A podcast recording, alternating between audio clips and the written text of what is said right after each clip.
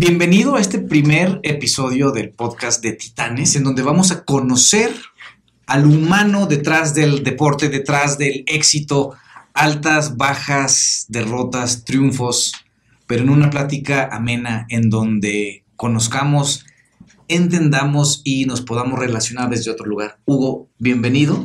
Muchas gracias por la invitación y mucho gusto y para mí es un honor, estar aquí. No, qué placer, qué placer. Eh, estuve platicando contigo unos instantes antes de, de, iniciar la grabación y tienes una vida de titanes. Realmente tienes unas polaridades marcadas en tu vida de triunfos, momentos difíciles, eh, victorias, recuperaciones, así como se forjan los titanes. Antes de, de que nos cuentes un poco sobre, sobre tu vida, ¿tú crees que los titanes ¿Nacen o se hacen, Hugo? Sin duda se hacen, pero lo tengo muy, muy claro. Y yo sí creo que cualquier persona tiene la capacidad de volverse un titán. O sea, tienes tú a los 15 años tu primer campeonato nacional. ¿no? Muchas veces a los 15 años la juventud de hoy sigue jugando con muñequitas, carritos, sacándose los mocos, caray. O sea, ¿qué te llevó a ti a, de esa temprana edad tener claro y tener la motivación y la disciplina para para llevarte un campeonato nacional? Mira, siempre había hecho yo mucho deporte. Uh -huh. Jugué fútbol, que me encanta la actualidad. Jugué este, hice karate, hice hockey, muchas cosas, porque me gusta mucho el deporte. Pero justo cuando mi familia me llevó alguna vez a un día familiar a, a, a los go-karts de renta, uh -huh. no te lo puedo explicar, pero fue como nato. O sea, de aquí soy. Esto es lo mío. Okay. A, mi, a mi papá y a mi mamá les gustaba. O sea, nunca estuvieron metidos en las carreras jamás y íbamos a Valle de Bravo y en Valle de Bravo abrió una pista. Entonces yo agarraba la cuatrimoto esa que iba al cerro y me iba a la pista. Y de hecho ya me, amigo los mecánicos, entonces ya no me cobraba de los cars de renta. Okay. Y empecé ahí y era muy nato, o sea, me subía y, y empecé a ganar como muy nato. ¿no? Nunca tomé un curso, nunca nadie me enseñó. Este, ya cuando mi papá le dice, oye, tu hijo qué bien maneja, ya se volteó y me dice, ya lo que te gusta, te apoyo. Entonces ahí fue que me compró el kart ya para poder competir a nivel nacional y todo. Y ahí ganamos el campeonato. Y, y estuve poco tiempo en los karts comparado con otros pilotos. Yo estuve dos años en los karts. Okay. Y de ahí agarré, me contrató un equipo ya de Fórmula 3, mi primer contrato ya de piloto profesional. Oye, cuéntanos, muchas veces cuando algo te apasiona, hay otras cosas que sacrifican. Oyes las historias de los grandes del fútbol o del tenis o de Michael Jordan que odiaban la práctica desde cada, cada, segundo que tengo que pararme a practicar lo odié, pero sabía que era la única forma de llegar a convertirme en lo que soy hoy. ¿Hubo sacrificios o era directito que gozabas la experiencia? No, sí hubo sacrificios, pero creo que cuando lo tienes tan marcado lo que quieres, no es un sacrificio como tal, sino es una decisión. O sea, en mi caso era o ir a la fiesta de mis amigos, que sabía que acabamos tarde el viernes y echar trago y demás. Uh -huh o ir a la pista a las 7 de la mañana, uh -huh. disfrutar de 7 a 4 o 5 de la tarde, lo que más me gustaba, la adrenalina, porque se hay que decidir. Alguna, claro. vez, alguna vez me tocó ir a la fiesta y quererme levantar, y entonces llegas todo, sí, llegas todo, todo mal y no, no rindes y lo haces mal. Entonces, cuando vi que había que decidir, dije, me gusta mucho más esto y tengo la oportunidad de poder decidir. Okay. O sea, además que no tienes la oportunidad, ¿no? O sea, no le sufrías tanto el no ir a la fiesta. La verdad que no, okay. la verdad que no. Había cosas que sí, había, había los clásicos, me tocó los cards, ya de las fiestas, a lo mejor algunas fiestas de 15 años de amigas o demás, que sí me dolía perdérmelas, pero sabía, lo que esto sabía que, que mi pasión y realmente mi felicidad al 100 estaba manejando. Ok. Oye, ahorita está muy de moda videos de el hombre tiene que ser un guerrero y olvídate de la motivación, lo que importa es la disciplina y tienes un David Goggins que es un Navy SEAL que rompe todos los récords de dominadas y cualquier cosa y él le da mucho más importancia a la disciplina que a la motivación, ¿no? Por un lado tenemos esto de, de tú puedes, eres un roble y por otro lado tenemos de que si estás motivado no estás motivado no me importa, solo hazlo. ¿Qué pesa más para ti, la motivación o la dedicación, la disciplina? Yo creo que todos los seres humanos somos muy diferentes. Okay. Muy diferentes y, y, también así es como atacas lo que quieres hacer, ¿no? Sin duda, si quieres resultados, la disciplina importa más. Okay. O sea, obviamente hay que tener motivación para estar, entrar a esa disciplina. Okay. ¿Cuál es el mundo ideal? Un balance, ¿no? Pero siempre lograrlo es difícil, ¿no? Pero sí creo que los resultados, yo pondría primero la disciplina antes que la motivación e inclusive el talento. Antes que la motivación y el talento, la disciplina. La disciplina te va a llevar a los resultados sin duda. O sea, alguien disciplinado va a conseguir lo que quiere sí o sí. Ok. Y, y qué tanto quieras, qué tanta disciplina quieras y qué tanto le dediques al día a día. Y de ahí creo que empieza el tema ya, ese balance de la motivación. Y si por ahí se combina con un poco de talento, son, son cuando pasan cosas increíbles, ¿no? Y ahorita para la gente que nos está viendo y escuchando, mucha de la juventud le está costando poner esfuerzo, ¿no? Quiere ser influencer famoso o quiere ser quiere tener todo rápido y empieza a poner esfuerzo y lo bota y trata una cosa y otra, pero no se hace bueno en nada, ¿no? Y te- tenemos ahorita carencia de talentos o carencia de ese valor de empuje. ¿Qué sería algo que le recomendarías a la gente que nos está viendo que, que siente que muchas veces es suerte o pues qué fácil manejar un go-kart? O sea, ¿qué le dejas a, la juventud del día de hoy que está en esa, en esa lucha? ¿Sabes qué pasa? Hoy en día hay demasiadas opciones. O sea, así está creciendo la, los niños, así creció la juventud. En mi caso, yo me sentaba a ver la televisión y había tres canales ¿no? de Claro. chiquito, ¿no? Y, y te tenías que esperar los anuncios y si la caricatura que estaba no te gustaba, pues ni modo era la que había. Y yo hoy en día lo veo hasta con mis hijos. No me gusta, pum, le cambian y tiene otra y le cambian. Entonces, tampoco es su culpa. Están creciendo en ese mundo, ¿no? Claro. Lo que yo he visto es que hay que dar opciones. A ver, no quieres que estén pegados en la tele o en el iPad, darles opciones, vamos a salir a la bici, vamos a salir a caminar al bosque, a aventar piedras, y mira, vamos este, a ver, darle a ese árbol en la- con la piedra. O sea, tienes que darles opciones para que empiecen a ver que existe otra, otra cosa. Obviamente, que es lo más divertido, pero lo más fácil, sentarse y el iPad, ¿no? No, y está para los papás. Estás en una comida y quieres que te dejen de comer 20 minutos, pues le prestas el teléfono. para Exacto, pero de entrada, ¿qué hace un niño en un restaurante que ha sido sobremesa? Si luego para ti es difícil, imagínate un niño que es inquieto, Totalmente. A ver, obviamente regresamos a lo mismo, el balance es muy difícil. Entonces yo sí pensaría que, que si los incul- impulsas hacia el deporte y hacia darles opciones divertidas de actividad física divertida, van a poder quitar un poquito esa tensión a lo, a lo electrónico, ¿no? Y, y empiezan a crecer y, y- y van a ver que se requiere un esfuerzo para ser buen futbolista o buen tenista o buen piloto o lo que sea. Claro. Y, y a ver, como dices tú, hoy en día ves a los famosos youtubers y estos millonarios, pues obviamente es una vida bastante atractiva.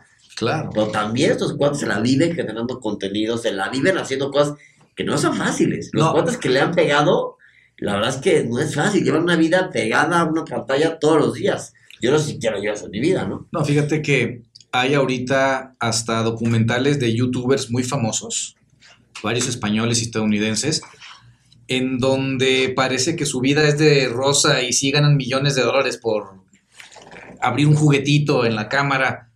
Están en una depresión profunda. O sea, estar como es tu frente a una cámara todos los días creando contenido. O sea, tú ves un Luisito Comunica que parece que se graba solo con el celular y trae a ocho pelados atrás de él iluminándolo y maquillándolo, ¿no? O sea, no, nada. Dicen que ese éxito de la noche a la mañana me llevó 15 años obtenerlo, cabrón, ¿no? O sea, Sí.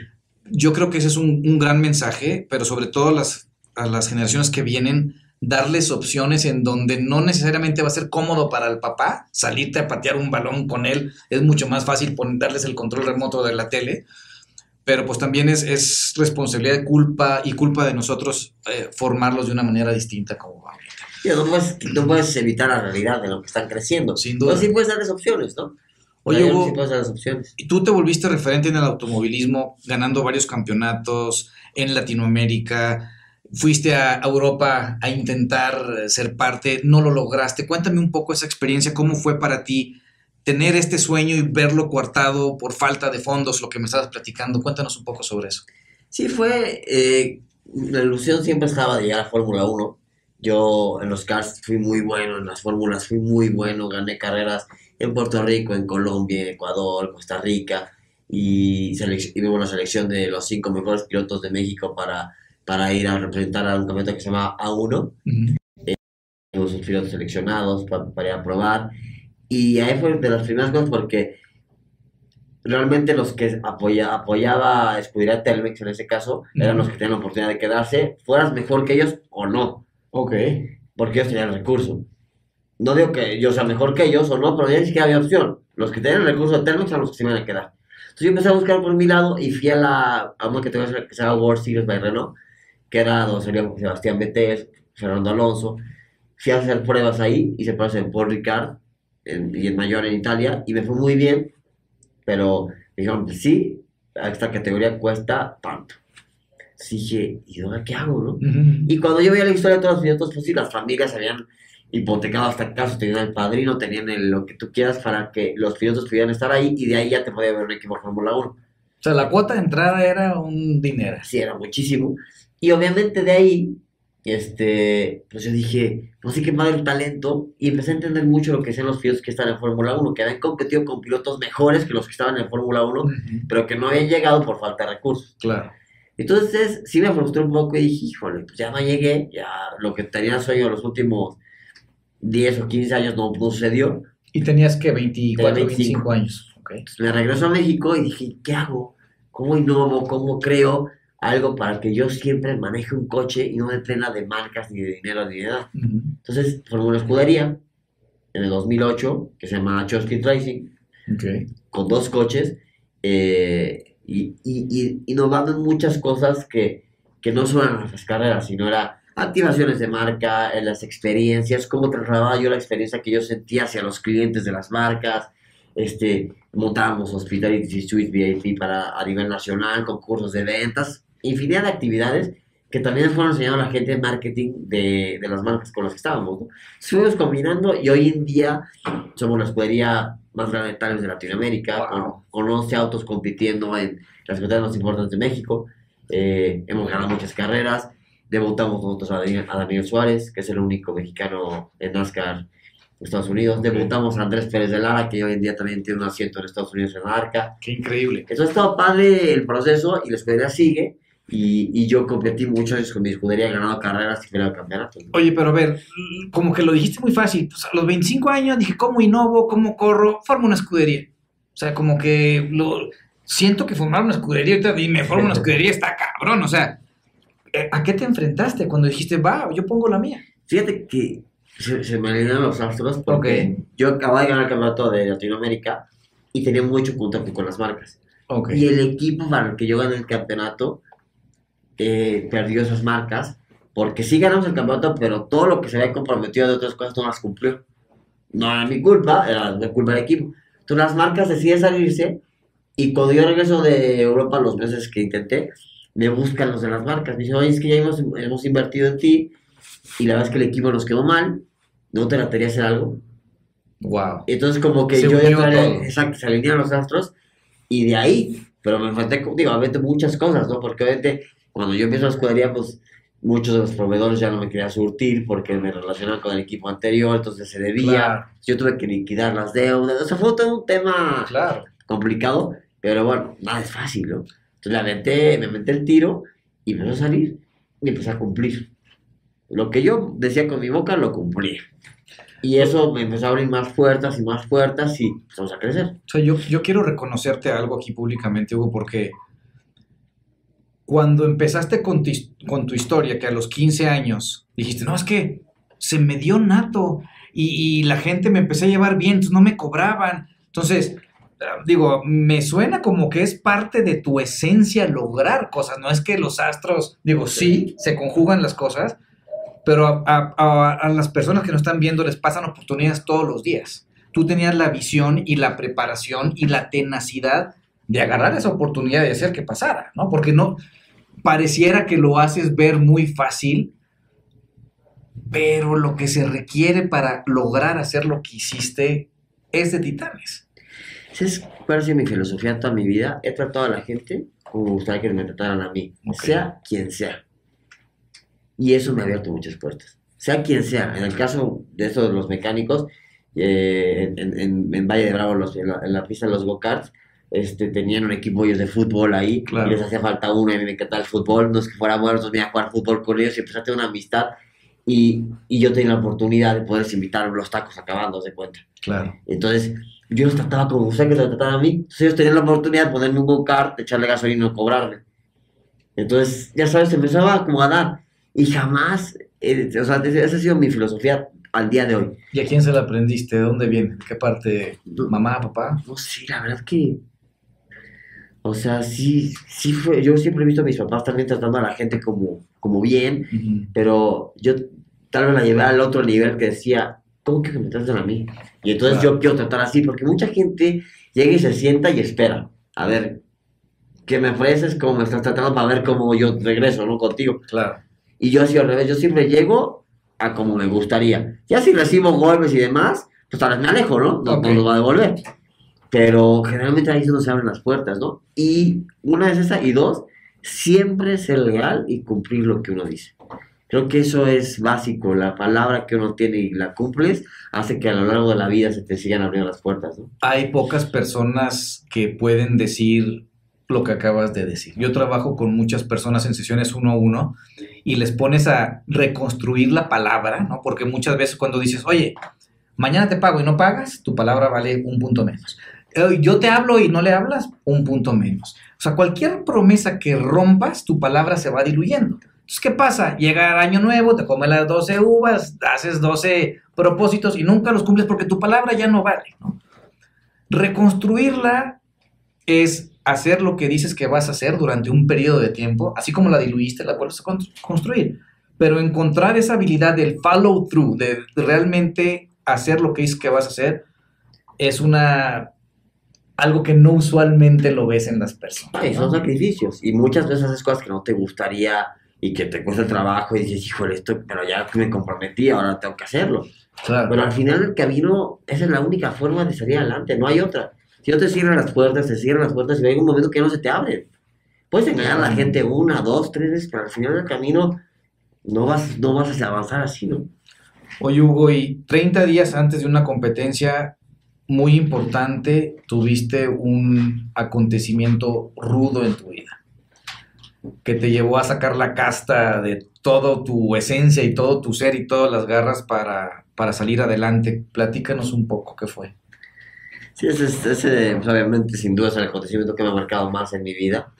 Justo fue 2019, imagínate, yo casado, dos hijos, tenía, un hijo, tenía una hija de, un hijo de cinco meses y una hija de dos, un poquito más de dos años, este, mi vida ideal, eh, la bici me apasiona de una manera, había cruzado los Alpes, había cruzado los Andes, acampando en una bici de montaña, cosas increíbles, mi equipo súper exitoso, peleando yo los dos campeonatos de Mercedes y de NASCAR, justo con, con, competía para dos marcas icónicas del automóvil, Monster Energy, que tiene a Hamilton y a los campeones más grandes, y por otro a Quaker State.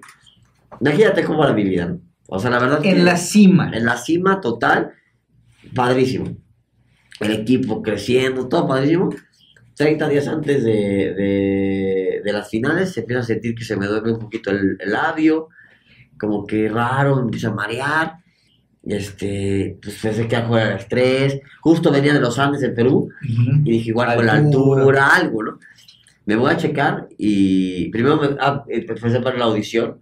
Entonces fui con un, este, un audiólogo, bueno, un otorrino originalmente, y, y, me dice, oye, tu oído está perfecto yo te recomiendo que te puedas una resonancia magnética, nada por descartar. Cuando dicen vamos por descartar, pues dije, vamos. Entonces ya llego, hago la cita, está el asistente ahí de la máquina, prende la máquina, me meto a la resonancia magnética que dura la simple, normal, mejor media hora, ¿no? ¿Y seguías con algunos de los síntomas? Lo mismo, pero poquito. Y cuando salgo de, de, la media hora, ya volteo a ver la cabinita y ya en este cuarto había tres doctores. Mm. Y dije, híjole, no me da tiempo. Bueno, ¿qué pasó? mira Hugo, tienes un caverroma, que es este, pues como un tumor, es un nudo de venas, imagínate, y es que se, reventó un cachito y la sangre está haciendo lo que te está pasando, entonces el tallo cerebral ahí no hay manera de entrar, este 99.99 ya sea de los casos se absorbe y va a estar perfecto en dos meses. Entonces, tranquilo, este, sigue con tu vida normal, cuidado con, con la mareada y demás. dije, ah, pues Y ya, seguí preparándome, obviamente pues, asustado, pero dije, bueno, pues te dice un doctor 99.99, dices, bueno, no hay bronca. Este, y, y, y, voy a, pedir otra opinión, como a los 10, 15 días, no me acuerdo, enfrente al ABC de ahí de Santa Fe. Y justo ahí me da un segundo derrame durísimo, ¿no? O sea, ahí ya los ojos se me fueron al, de órbita, me a vomitar, horrible, horrible. Y tuve una gran suerte. Dentro de toda la mala suerte que tuve, mi buena suerte es que estaba dentro del hospital. Entonces estaba yo en urgencias en 10 minutos. No, pues sí se te alinea. Ahora sí que sí te alinean los astros. Y, eso, y eso, eso hizo que mi cerebro no se dañara. Wow. O sea, porque me tenían de volada. Yo estaba muy mal, estaba muriendo, pero ya me estaban atendiendo. Entonces, ya cuando vieron todo eso, digo, no, pues sí tenemos que operar. Pero pues aquí no hay quien entre, el único doctor, hay tres en Latinoamérica y el único que, que, que está aquí en la vez está en Colombia, entonces hablé con él, me dijo, pues yo vuelo para, para México mañana y te veo y este, y pues te opero. Entonces cuando llegó, yo estaba ya bastante mal, ¿no? O sea, estaba muy, muy, muy mal. Pero eh, seguías consciente. Seguía consciente, pero raro. Ok. Eh, obviamente conectado a terapia mil cosas y demás. Entonces ya me platica y las era horrible, ¿no? O sea, casi era 90% posibilidades de morirse y el 10 que quedaba, vegetal o... O sea, horrible. O morirme. Y bueno, pues dale, ¿no? El 10% bueno estaba bastante malo. Sí, también. Y entonces dije, pues dale. Pues es que no, no, no hay opción. Será una operación como de 10 o 12 horas, no me acuerdo. Porque justo es, te abren toda la cabeza por atrás y se empiezan a meter, a meter, a meter hasta que llegan al tallo cerebral. Y no, y no hay máquinas. Es un microscopio y es el doctor con sus manos a quitar todo. A desenmarañar y a quitar todo lo Y hay que meterse a quitar este cadernoma y quitar la sangre, pero en un tallo cerebral en donde, en donde todas las conexiones son más delgadas que un cabello y si tantito se lleva algo te mata o, ¿no? Bueno, nos vamos a muy larga, salgo bien de la operación. Bueno, la cabeza perfecta, no puede caminar, no puede casi hablar, no puede tragar, o sea, muchas secuelas, perdí la visión de este ojo, perdí el oído. Pero físicas, mentalmente estaba Mentalmente estaba a 100. Y de ahí, este, pues obviamente, pues casi casi no vas a poder caminar. Pues a base de terapias, miles de horas de terapias. O sea, estuve internado 50 días o algo así. Y de ahí, este, me quedé todavía en terapias. Empezaba mis terapias a las 8 de la mañana y terminaba a 8 de la noche descansaba la comida y ta, ta, ta. Entonces, a mí me decían los doctores, no vas a poder caminar. Y yo escuchaba un bla, bla, bla. Dije, mira, tengo que hacer lo que tengo que hacer. Tengo que ser constante, como lo he sido toda mi vida, y vamos a trabajar. Y día a día. Hugo, cuéntame un poco. O sea, estabas atrapado, no podías caminar, no podías hablar, pero pensabas perfectamente lúcido y claro. ¿Qué pensamientos rondaban por tu cabeza. O sea, para mí es importante entender un poco de tu estado mental, emocional dentro de esa prisión que estabas viviendo. Sí, era, era feo, pero ¿sabes qué? Fue algo que me, que me ayudó muchísimo, que diario veía algo de avances. O sea, diario era poquito avance, ya sabes. Y la caminada tal vez al principio no, pero sí, por la hablada, siempre se a decir palabras rápido. Okay. Eh, la tragada, empecé a hacer esfuerzos y empezó a, tragar, y empezó, empezó a comer. Okay. Entonces me empezó a poner con energía. Y así decía, y tuve un, un amigo que me dijo, Hugo, esto es como yo, o sea, él, es bueno, era drogadicto y alcohólico anónimo, me dijo, Hugo, esto es solo por hoy. Tienes que usar esta filosofía y ver hasta dónde te alcanza. Solo por hoy. Entonces yo me levantaba solo por hoy. Y, me entregaba al 100. Y ya yo iba a dormir diciendo, no, no me comparaba ni con la ti ni con la nadie. Yo entregué todo lo que tenía, dejé todo en la cancha hoy se fue a dormir tranquilo. Decía, bueno, pues hoy hice todo lo que me correspondía. A ver, y así, un día a la vez. O sea, a los 40, 50 días yo medio caminaba con andadera y ahí iba. Cuando los pronósticos eran que no. Y luego me decían, la bici, olvídate, la esquiada, olvídate. Y lo logré. Oye, pero te vi en tu Instagram que estabas ahí en la rehabilitación y luego esquiando a rajamadres. Bueno, para eso fue, fue por eso cuatro años. Claro. Cuatro años, o sea, de, todo el tiempo, ¿no? Oye, Hugo, perdón, dicen que como haces una cosa, haces todo, ¿no? O sea, si eres cruel con el, con el mesero, pues también lo vas a hacer, con, no puedes separar tu esencia, ¿no? ¿Tú crees que tu core, tu núcleo de, de, empujar y de ser constante que te llevó a ser campeón fue también lo que te sacó? O sea, yo me imagino un Hugo que no haya tenido esa habilidad desarrollada ¿Cómo, cómo le hubiera ido? ¿Sí me explicó? Es que el cuerpo humano es increíble. Todos tenemos oportunidad de sacar lo mejor de nuestro cuerpo. Obviamente, a unos les costará más trabajo que otros, pero yo veía a mis hijos, yo, me, yo aprendí a gatear al lado de mi hijo que también gateaba, me lo llevaban, a, mí me dejaban ver a mis hijos los domingos, entonces me, me lo llevaban, pero yo no quería que me de ruedas. Entonces yo me, me dejaban en un tapete ahí en el hospital y ahí llegaban ellos y ahí jugaba con ellos y, y decían, ya decían, ah, vamos a visitar a papá a su casa. Y mi casa en el hospital, No. horrible. Pero yo me lo veo y digo, pues, bueno, o sea, no, no, no se quedó traumado ni nada, ¿no? No, al contrario. Y yo empecé a avanzar y es increíble porque me alcanzó para regresar a correr. Para regresar a correr coches de carreras. Perdí la visión y todo, pero después de muchos veces me sentía bien. Obviamente, con secuelas, dije, voy a manejar. Y obviamente en lugar de estar los primeros tres o cinco lugares, como siempre estaba, estaba en el 20, 18. Me dije, bueno, vamos poco a poco. Entonces regresé a correr. La pandemia me ayudó a que todo se retrasó. Entonces me dieron ocho meses más de recuperación. Entonces me subí al coche, me subí al podium, agarré, agarré No, los bueno. podiums. Otra vez, Oye, ¿te supo distinto ese podium? fascinante. Porque aparte nadie lo creía. Decía, ¿cómo alguien con dos derrames cerebrales está aquí corriendo coches? Y ya se enteraron que no veía, pero ya vi que lo hacía bien en la pista, entonces ya no me decían nada. Y porque aparte pues estaba No, padre. no, no, no te habían, no te hubieran dejado correr. No, no, definitivamente no. Y, pero entonces ya la historia estaba padre y todo el mundo, o sea, todo estaba padre. Empezaban pláticas de cómo, cómo había empezado a correr y qué increíble. Todo, todo estaba otra vez padre, ¿no? Ok. Con secuelas, pero padre. Y en eso, eso fue noviembre del 19. Ujú. Toda mi recuperación en el 20. Empecé a correr en agosto, septiembre del 20. Apenas hubo. Sí, 2020. La pandemia retrasó todo, que fue en el 2020. Y entonces corro como de agosto a diciembre. Y, puta, pues imagínate, las marcas feliz, todos feliz porque, puta, qué historia tan padre, dos derrames, no caminabas, corriste. Y viene 2021 en abril y mi tercera derrame. Un tercer derrame. ¿Qué pasó? El doctor, para cuidar mi vida, al momento de quitar este cavernoma tumor, este, dejó un cachito para no lastimar más. Y ese cachito se reactivó y sangró otra vez. Ok. Entonces, puta, ya valió madre todo. Este, pues había que tomar decisiones. Fui con el doctor y dijo, no, yo ya no te opero. no El más". mismo. El mismo. Dijo, no, es que, ¿qué, pasó? Y, y en, ese, en ese inter nos movimos y mi esposa consiguió el contacto de un doctor que se llama Michael Lotton, que es quien inventó la técnica de cómo operar los derrames así en el tallo cerebral. Entonces me dijo, ¿tienes acceso a él?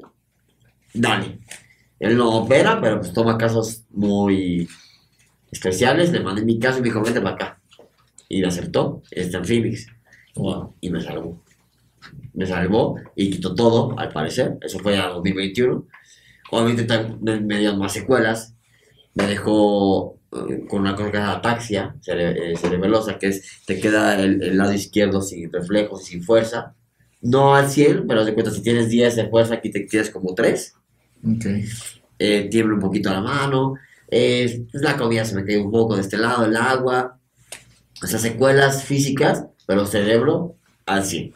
Entonces, pues otra vez tuve que volver a empezar, eh, ya regresé a la bici, justo, justo, imagínate mi situación de ir a una, una segunda cirugía, después de haber sabido todo lo que había librado. Dije, no, pues ya vale, madre, así, ya no creo tener tan buena suerte para entrar a ese porcentaje de salvarme, ¿no? Entonces ahí hice una, una, una promesa, dije, si salgo bien y puedo caminar y todo, puedo hacer un Ironman. No, ya lo hiciste. Entonces hice medio Ironman, No, justo, mm, bastante trompicado, pero lo terminé bien y bien. Y ahorita me estoy preparando para un Ironman completo en, en abril. Este, descubrí que hacer ejercicio y mantener mi mente ocupada me ayudaba a no estar pensando tonterías. O sea, en algún momento yo me quedaba un tiro. Claro, pero pasé por cosas muy oscuras y feas. Entonces dije, o, o ocupo mi mente, o mi mente solita me va a matar. Ponte a jalar, ponte a ocuparte, no dejes tiempos este, muertos, no dejes la sociedad, no te hagas la víctima porque la víctima todo es bien, bien adictivo, todo el mundo tiene compasión, todo el mundo que necesitas y, y tú sigues ahí tirado. Pero cuando volteas sigues el mismo hoyo, no has avanzado nada. Entonces, a lo largo del tiempo empecé a aprender todo eso y este, dije, no, pues yo tengo que hacer las cosas por mí mismo. O sea, Mis hijos yo creo que se sientan orgullosos de mí, pero más que mis hijos, yo quiero sentir orgulloso de que yo hice todo lo posible por estar lo mejor posible. Si ahorita si vas a caminar, pues camino un poquito de lado, se me traba la boca, no veo, el brazo, pero pues ahí voy, o sea, tengo un día normal, no, no, no necesito ayuda de nadie. Wow. Y entonces, este, pues ahí ya no pude regresar a correr porque ahora sí los reflejos afectaron mucho. Este, el equipo sigue, gracias a muy bien. Y yo sigo, tengo otras cirugías, llevo 11 cirugías, tengo dos cirugías más en mayo para desarrollos para ver si la vista o, el, o en la boca. eh, y sigo el proceso de recuperación y seguiré hasta donde tenga energía y ganas. ¿no? Hugo, eres un titán. Eh, antes, de la, antes de empezar la entrevista te decía, pues que hay que inspirar y dar herramientas. Me has inspirado muchísimo. Eh, no tengo más que agradecimiento por porque hayas compartido y por el valor que generas en el mundo, por tu actitud, por genuinamente ser de las personas que dice que va a hacer algo y que lo hace, pero sobre todo por esas ganas espectaculares de dar lo mejor de ti, cabrón. Y aparte de ser el rockstar dentro del automovilismo y este titán en la pista y fuera de la pista, pues nada más que agradecerte tu presencia. Bueno, pues gracias. La verdad que trato de, de dar mi mensaje a quien pueda y si en algún momento alguien se queda con esa semillita y le sirve, yo soy muy feliz con eso. Yo siempre digo que con coraje, con actitud, con resiliencia y con constancia, puedes lograr cosas increíbles. No yo, cualquiera. Coraje, actitud, resiliencia y Sí. constancia. No yo, cualquiera. Cualquiera. ¿Quieres adelgazar? Ponte a, a jalar. ¿Quieres estar más de salud? Mejor de salud. Ponte a comer bien. Pero empieza. ¿Cuál es el mejor momento para empezar? Hoy. El te empieza el lunes. Hoy. Es lo mejor que, que se puede hacer, la verdad. O sea, yo lo, es- esa es la herramienta que yo puedo decirles. No hay magia. Es Claro. trabajo. Hugo, mil gracias. Muchas Un placer gracias tenerte y Gracias a ustedes. Nos vemos en una próxima edición de este podcast que inicia con un invitado de lujo. Un gran honor y un gran placer tenerte aquí. Muchas gracias a ustedes gracias. y mucha suerte. Que nos vaya muy bien. Qué amable.